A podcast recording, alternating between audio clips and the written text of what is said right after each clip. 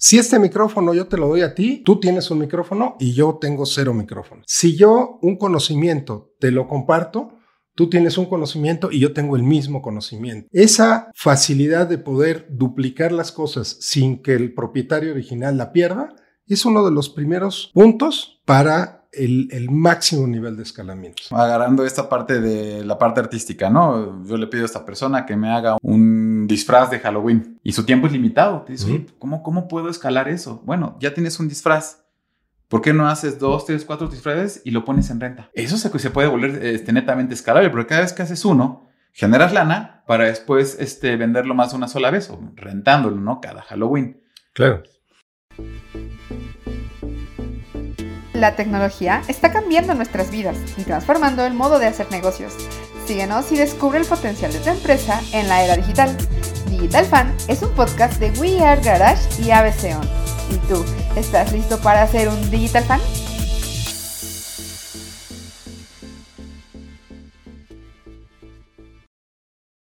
Escalar tu empresa. Todo el universo es crecimiento, por lo que las empresas no pueden ser la excepción. En este episodio hablaremos de las reglas y los modelos para hacerlo de manera exitosa dentro de una transformación digital. Soy Ricardo Bolaños, consejero de empresas y experto en inteligencia artificial. Hola a todos, yo soy Germán, soy experto en desarrollo de software y consultoría para empresas digitales. Y antes de iniciar, recuerden escucharnos como Digital Fan en Spotify o su plataforma de podcast favorita. Suscríbanse al canal de YouTube Digital Fan y no olviden darle follow a nuestro Instagram o conectar con nosotros en LinkedIn. Ahora sí, Ricardo, escalar tu empresa. Escalar tu empresa, pues habría que empezar por qué empresas hay, de qué son, de qué tamaños. Recordemos que en general existen empresas de servicio, de comercio y de manufactura. Aquí en México, y esos son los números que más o menos aplican igual casi en todo el mundo, empresas de menos de 10 empleados, incluso un empleado, que puede ser el propio dueño, son las llamadas microempresas. Estas en México ascienden al 97% de las empresas. 97, todos. Todas son microempresas. Son, microempresas menos de desempleados. De 11 a 50 se llaman pequeñas empresas y logran ser un 2%. De 50 a 250 son empresas medianas, que son un 0.8%, y de más de 250 empleados son empresas grandes y son el punto 2% de las empresas. Imagínate, solo el punto 2 son empresas grandes en México. ¿Por qué no hay más? Porque no saben escalarse y porque no han escuchado este programa que vamos a platicar hoy precisamente de cómo, de cómo escalar la, la empresa. Para digo, parecía broma, pero no, la realidad es que no saben, no tienen un modelo, para escalar y no tienen esa, ese plan hacia dónde tienen que ir. Hoy, Germán, vamos a ir recorriendo desde la creación de la empresa y cómo va creciendo. Vamos a ir platicando los pasos y sobre todo vamos a ir viendo cómo engranarlo con este marco de transformación digital que manejamos como Digital Fan para que se les pueda facilitar el crecimiento y llegar a tener una escalabilidad de la empresa. Claro, fíjate qué, interesante. O sea, a mí yo vez que leo ese dato me sigue choqueando. 97% de las empresas son microempresas en México. Es, digo, no sé si suceda en, todo el mundo, pero normalmente conforme se va desarrollando los, los, países, también van desarrollando obviamente las empresas. Los países van desarrollando de dentro hacia afuera. ¿No? Los mismos emprendedores quieren saltar de ser un autoempleado a tener una microempresa, a tener ya empleados, ¿no? Eh, de esta microempresa comenzar a facturar más, comenzar a crecer, ¿no? Hasta, hasta hacer un mercado global y de pronto saltar de estos startups, ¿no? A estos scale-ups que ya pueden ser empresas muy grandes que aún todavía no tienen definido el modelo de negocio. Correcto. Sí, paradójicamente hay muchas empresas que son grandes, que facturan mucho, que no les acaba de quedar claro cómo hacen dinero. Yo sé que la mayoría de personas que nos escuchan y que nos ven van a decir, claro que no, eso no es cierto. Sin embargo, nos hemos topado con muchos casos que tienen un muy buen negocio, pero no entienden cómo funciona. Claro, es, parece increíble, pero, pero es muy cierto. Y conocemos muchos que de pronto crecen rapidísimo, que escalan rapidísimo y no tienen ningún sustento. Entonces están así parados en, palitos de, de madera. Ahora, escalar un negocio efectivamente hace referencia a poder hacer más, ya sea con menos o con lo mismo que tengo, por decirlo de una manera muy, muy sencilla, ¿no? Ahora, ¿cómo podemos hacer más trabajo? Voy a decir, ¿cómo podemos tener mayores rendimientos sin necesariamente hacer más trabajo? Pues justo lo, justo lo que comentaste es la definición de productividad. ¿No? Hacer más con menos o hacer más con lo mismo. Y precisamente aquí la clave de poder llegar a este esquema es que la empresa sea más productiva. Y puedes hacerla en cualquier momento, desde que se te ocurrió hacer la empresa hasta que arrancas, conforme vas creciendo, las primeras etapas de crecimiento, las segundas, las terceras, en cualquier momento puedes ir haciendo productiva la empresa. Y algo importante, los esquemas de productividad, Germán, no son los mismos para alguien que va arrancando que para una empresa que ya está más madura y que es más grande. Fíjate, hablemos justamente de eso, una empresa que ya existe, que ya está madura. Yo siempre que voy a crear una nueva empresa, sobre todo en la, parte digital, lo primero que busco es de que sea escalable, ¿no? Porque estamos de acuerdo que hay muchas empresas grandes que no son escalables. Entonces, ¿qué te parece si hacemos una, pequeña división de qué es escalable y, y qué no es escalable? ¿No? normalmente, una empresa escalable es aquella en la cual podemos hacer, bueno, repetir la misma tarea, digamos, con los mismos insumos, voy a decirlo de manera sencilla. Una empresa de software es un ejemplo típico de una, de una empresa escalable. ¿Qué podría ser una empresa no escalable?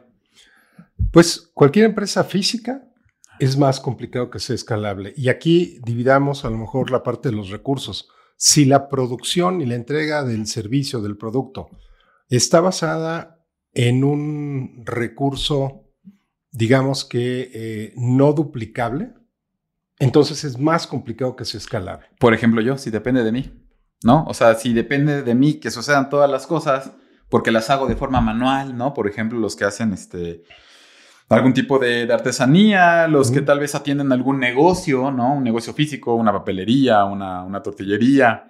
Si depende de mí, y de, o, de una, o déjate de una persona, ¿no? Una máquina física, ¿no? Ok, yo tengo una máquina física para realizar impresiones. Esos son ejemplos de, cosas no escalables porque, porque este recurso que tú mencionabas, que puede ser recurso humano o, material, eh, depende de eso para que sucedan las cosas, ¿cierto? Correcto. Por ejemplo, una estética. Eh, tienes una estación de atención, entonces tú puedes atender una persona. Pero si quisieras atender dos, necesitas o más tiempo o una segunda estación y, una y, un segundo kit completo, una persona que atienda este, y todos los implementos para atender. Si quieres atender 10, necesitas 10 veces más tiempo o 10 veces más recursos. Y así te vas viendo. ¿En qué, en qué momento empiezan a, puedes, puedes hacer escalable tu negocio?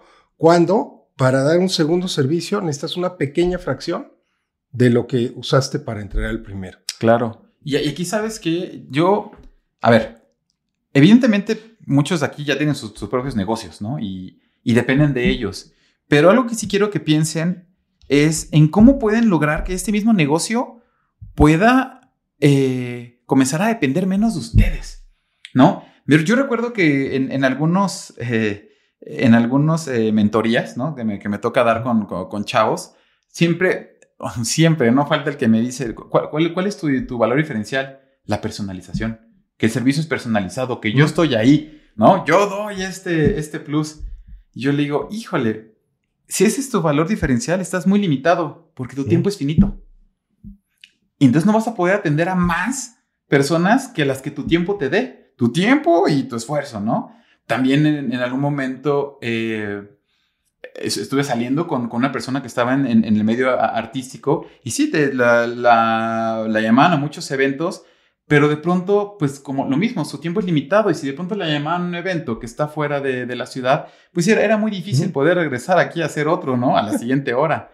Esas son las cosas que de pronto eh, el emprendedor, ¿no? O el empresario joven no ve. ¿Por qué? Porque está recibiendo un ingreso de dinero. Y claro, todo suma, ¿no? Claro. Pero realmente todo suma. No necesariamente. Y vamos a usar este programa como ejemplo muy rápido y de ahí nos vamos al, desarrollo. Por ejemplo, si en lugar de nosotros estar aquí grabando el programa, estuviéramos sentados físicamente con una persona y nos estuviera preguntando y le estuviéramos explicando lo mismo, Germán. Claro. En la escalabilidad, el esquema, qué necesitas, cómo se hace, cuándo se hace. Entonces podríamos atender cada hora a una persona. Claro. Sin embargo, si lo hiciéramos en un salón de clases donde hay 30 alumnos, podríamos estar atendiendo 30 alumnos en esa misma hora. Claro. Y si lo hacemos en un programa que grabamos, que transmitimos, entonces podemos atender a mil millones de personas en la misma hora. Entonces aquí estamos escalando porque estamos basando este programa en un recurso que al replicarlo no se pierde. Estamos aquí, yo estoy con un micrófono. Si este micrófono yo te lo doy a ti, tú tienes un micrófono y yo tengo cero micrófonos. Si yo un conocimiento te lo comparto, tú tienes un conocimiento y yo tengo el mismo conocimiento. Esa facilidad de poder duplicar las cosas sin que el propietario original la pierda es uno de los primeros puntos para el, máximo nivel de escalamiento. Claro, y fíjate, dando ejemplos de, de, voy a decir, de mm, emprendimientos o negocios que nacen con esta capacidad de escalabilidad y ejemplos que tal vez no nacieron así, pero cómo podemos este, dar la vuelta. Por ejemplo, las aplicaciones en general, ¿no? O sea, prácticamente cualquier sistema web que tenga un modelo de suscripción, que tenga un modelo de compra, son escalables casi porque por nacimiento. ¿Por qué? Porque la misma aplicación, el mismo servicio, pues simplemente se paga más veces y se utiliza. Claro, voy a tener que comprar más espacio en servidor, seguramente voy a pagar más en transferencia de datos, bueno, quien no sepa son términos ahí de hardware, pero sin embargo no tengo que volver a hacer el mismo producto para otra persona. Ahora, por ejemplo, agarrando esta parte de la parte artística, ¿no? Yo le pido a esta persona que me haga un, un disfraz de Halloween. Y su tiempo es limitado. Te dice, ¿cómo, ¿cómo puedo escalar eso? Bueno, ya tienes un disfraz. ¿Por qué no haces dos, tres, cuatro disfraces y lo pones en renta? Y entonces ya no solamente es disfraces a la medida, sino que ahora estás rentando un servicio de disfraces. Eso se, se, puede volver este, netamente escalable, porque cada vez que haces uno, generas lana para después este, venderlo más de una sola vez o rentándolo, ¿no? Cada Halloween. Claro. Y, y, y, como este, podemos decir muchos ejemplos de tanto de productos como de servicios que nacen netamente escalables si hablamos de digital, normalmente va a ser escalable, ¿no?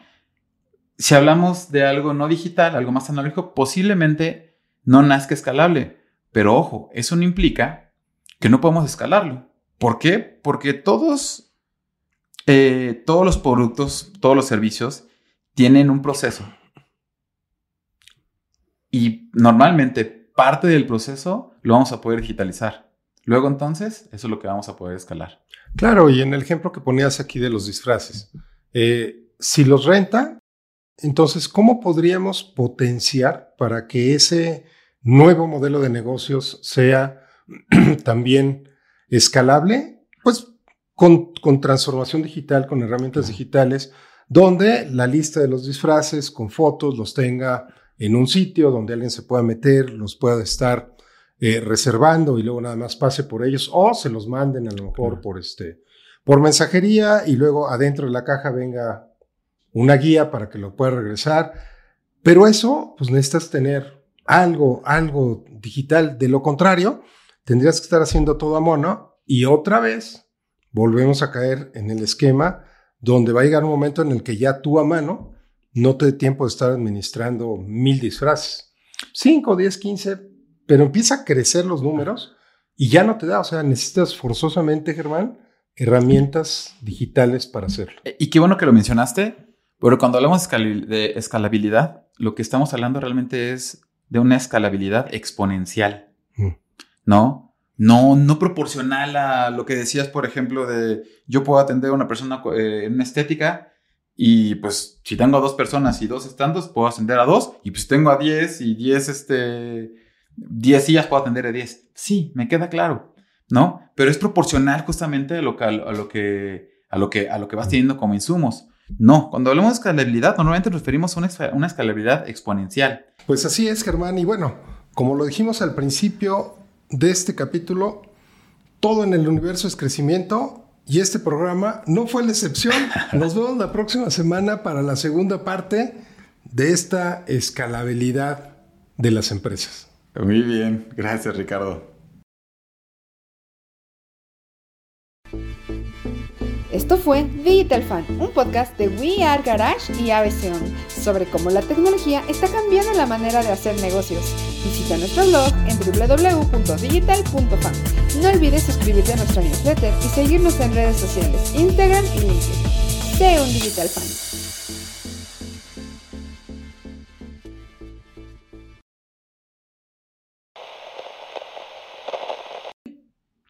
Puede ser que apenas vayas a crear tu empresa, puede ser que vayas a crear una segunda empresa, que acabes de empezar, que ya lleves un poquito de tiempo, que ya lleves mucho tiempo, o que tengas una empresa que es tercera generación, tiene 200 años de empresa. No importa cuál sea, tienes posibilidad de escalarla hasta cierto punto. Pero en digital, la diferencia entre el número uno y el número dos es abismal. Ay, pues simplemente hace poquito la Unión Europea no, acaba de, de, meterle una demanda a Google por monopolio porque todo el mundo usa su búsqueda. Estamos hablando de noventa y tantos por ciento de las búsquedas hacen en Google. De hecho, esa es la diferencia entre uno y el dos en, en digital. Es completamente abismal.